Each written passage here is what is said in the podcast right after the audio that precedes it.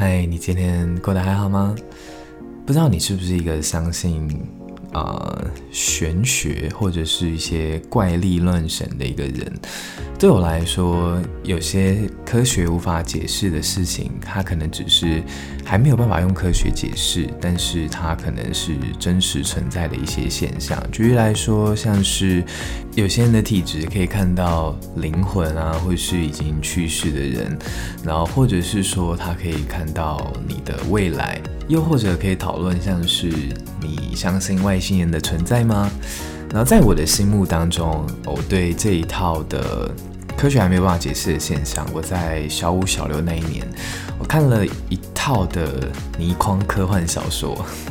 我非常喜欢他的文笔，然后因为那时候我记得我们学校图书馆整修，然后就呃意外的发现这一套的科幻小说，那我就看了之后非常非常的喜欢，并且深深的进入他的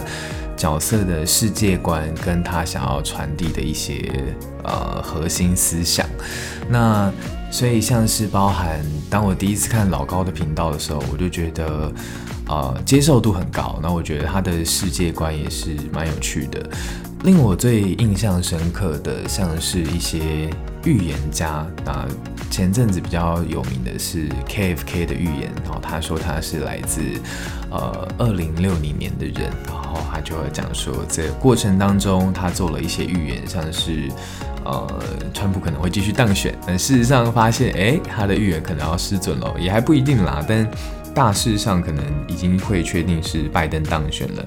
那他的预言里面也有提到未来第三次世界大战的发生是在哪一年，然后还有一些，如果你有兴趣的话，我觉得你也可以去看一看。其中令我最印象深刻的某一段是，他有谈到在未来的某一年的某一天，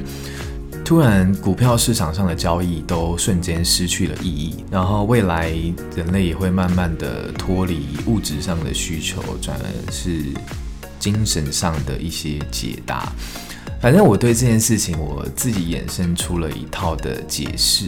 就是有可能在未来科技发展的时候，可以发展出一种全球电信。其实这种全球电信已经开始慢慢化为现实了，就是 Google 已经有一个卫星是在